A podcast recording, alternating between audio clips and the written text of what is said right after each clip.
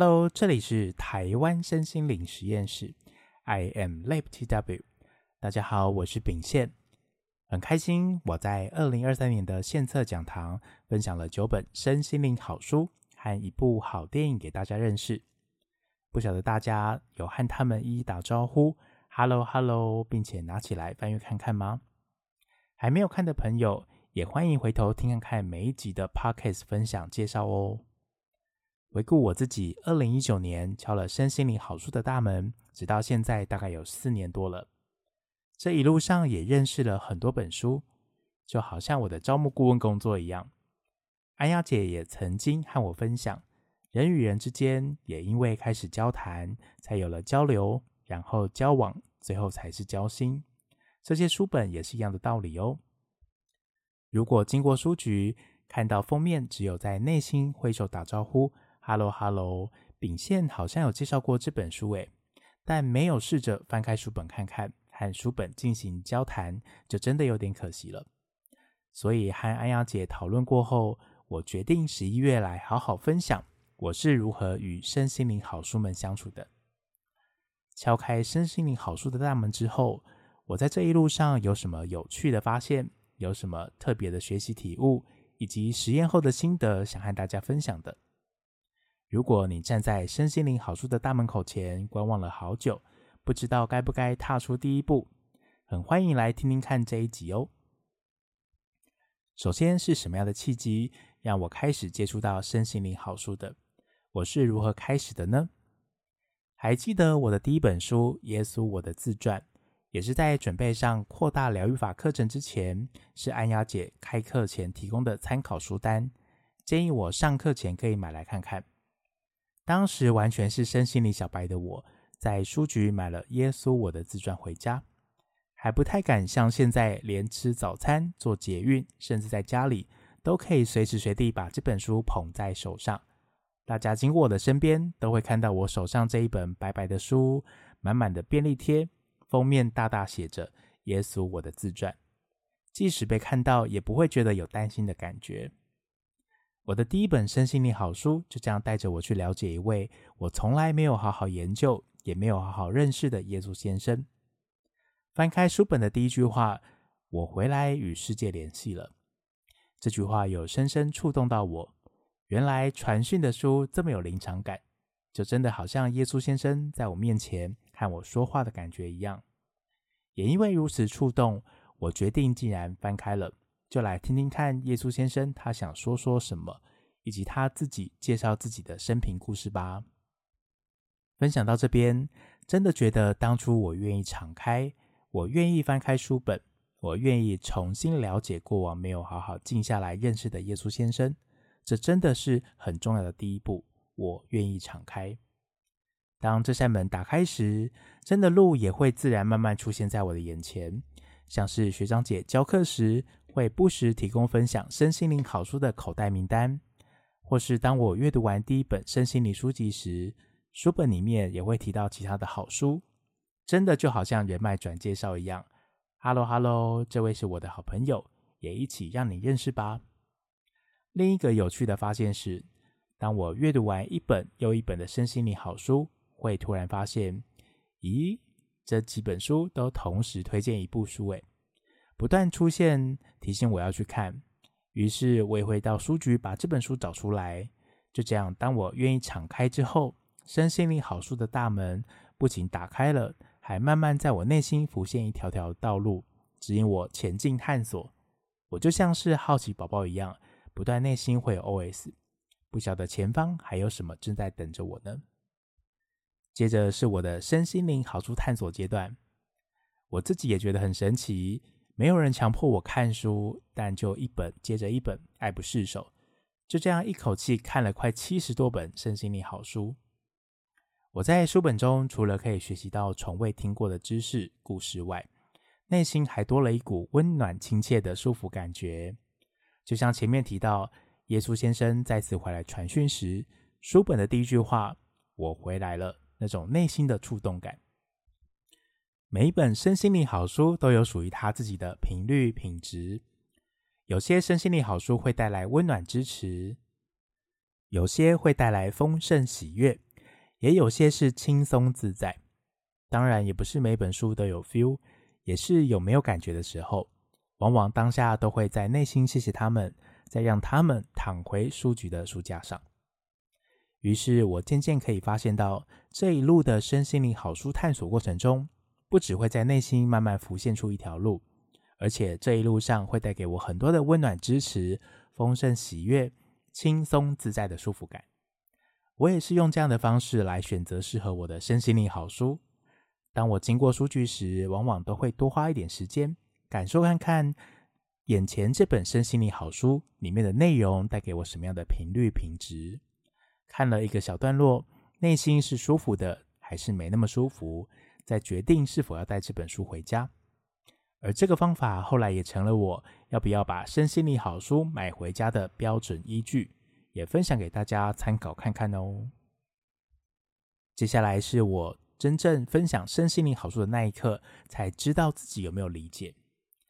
刚刚前面有提到，我在大量接触身心灵好书快七十多本的同时，也很感谢当时能够有这个机会，可以透过台湾身心灵实验室的 Podcast 平台来分享我看过的好书。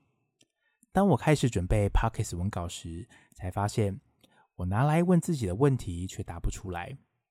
就像今天到一间餐厅用完餐，朋友会问我：“你印象最深刻的是哪一道菜？”你还记得这道菜带给你什么样的味觉感受吗？如果我只是因为好吃，大口大口快速吃完，没有细细品尝的话，可能就没有办法说出其中的细节。因此，我很感谢从一开始的大量阅读，发现新知识的好奇感、新鲜感，再到能够有这样的机会重新历练，用我自己的话重新分享、介绍有缘分的身心灵好书给大家。即使是身心灵好书的入门新手，也可以像宝宝吃营养副食品那样好吸收、好消化、好理解。这也是我一路走来献策讲堂身心灵好书分享的初衷，让善知识传递，分享给更多的人知道。那在身心灵好书的阅读路上，我有没有遇到卡关的时候啊？有诶，我也有遇到卡关的时候哦。我有发现到，当我沉浸在身心灵好书时，总是能够感受到满满的感动。但当回到我自己的现实生活中，每当遇到工作的瓶颈，或和家人互动沟通不顺畅时，就会在回来书本上寻求心灵的平静。身心灵好书成了我暂时的避风港。这样的循环与卡关也持续了好一阵子，久了内心也会开始有怀疑的小声音出现。为什么看了那么多身心灵好书，我的现实生活怎么好像还是没有太多的变化？安雅姐总是温柔地提醒我们，上完课之后要记得回去落实在生活中啊。这时候碰壁已久的我才突然恍然大悟，原来看完大量身心灵好书的当下，都只是头脑知识和心灵上的满足而已。回到现实生活中。如果还是用一样的旧习惯模式生活，当然不会有太大的变化。真的是当我碰壁很多次，才终于愿意放下我的坚持，愿意把身心灵好书或是身心灵课程中学到好用的方法，真正拿出来用用看。从知识理解再到实际运用，真的是需要多多练习。在展开实际运用的过程中，让我印象最深刻的是。肯定语句的练习与实践，对于肯定语句的学习启蒙，一开始也是透过安雅姐在每次光的课程结束后所录制提供的冥想音档中，听到了 Louis Hay 很美的祈祷文，也因此让我发现《创造生命的奇迹》这本书。除了每天晚上睡前听光课冥想音档之外，自己也会拿起《创造生命的奇迹》这本书，跟着 Louis Hay。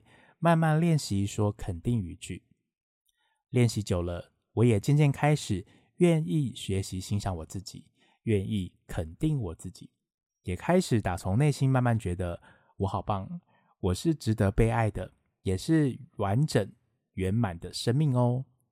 还记得在某一次光的课程中，最后都会邀请大家挑自己有感觉的肯定语句来念，但当周的课文里面只有三句。轮到我时，已经被念完了。于是被安雅姐 Q 到自由发挥，说出一句属于我自己的肯定语句。小米就这样被临时 Q 到，完全没有准备。虽然平时晚上听冥想音档，再加上白天常常念路易斯黑的肯定语句，但当轮到我自己自由发挥时，真的会瞬间一片空白，不晓得要从何说起。在《内观生活的艺术》这本书里，葛印卡老师有分享到一则很棒的实践小故事。即便我们学习再多的游泳知识，理解再多的游泳技巧，如果不下水实际练习游泳的话，是永远也学不会游泳的。从身心灵好书的知识学习、分享、理解，再到实际运用在生活中，才发现。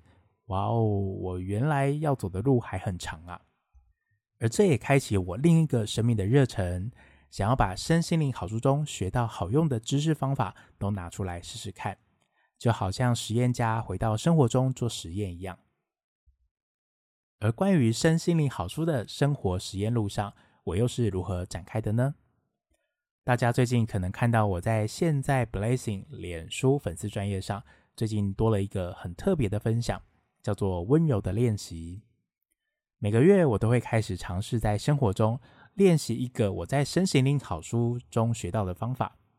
就像上上个月我练习了小熊祝福包，我将光的课程，还有零极限第五真言书中所学到的冥想观想技巧，还有肯定语句的方法用在我自己的身上。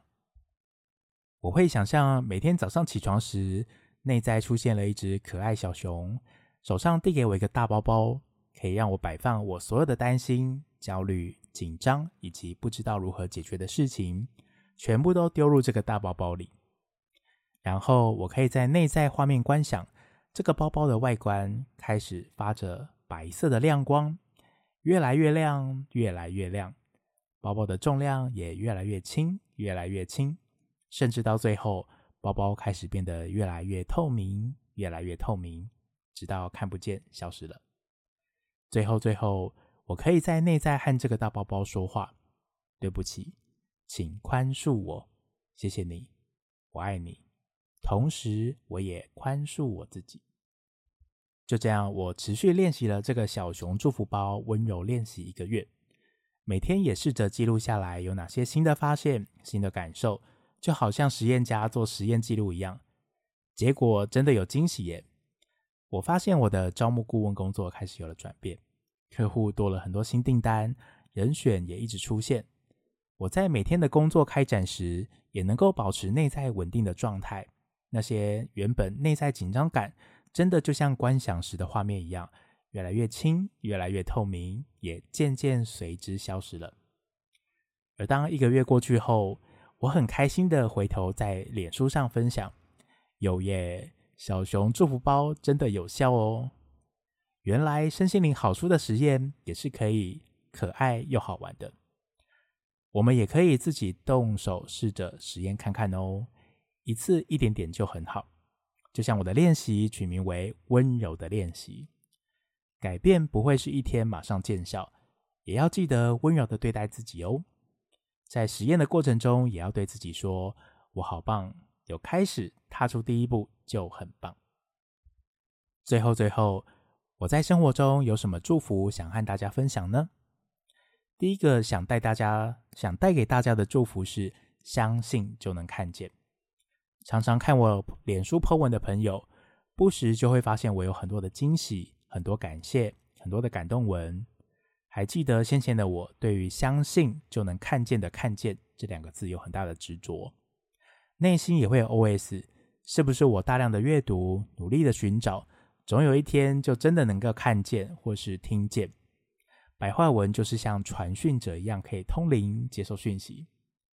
我在追求回应的路上奔跑了好一阵子，也在大量的身心灵好书中慢慢学习、慢慢练习，练习回到内心体验看看、感受看看，才发现其实他们都没有离开过，一直都在我的身边。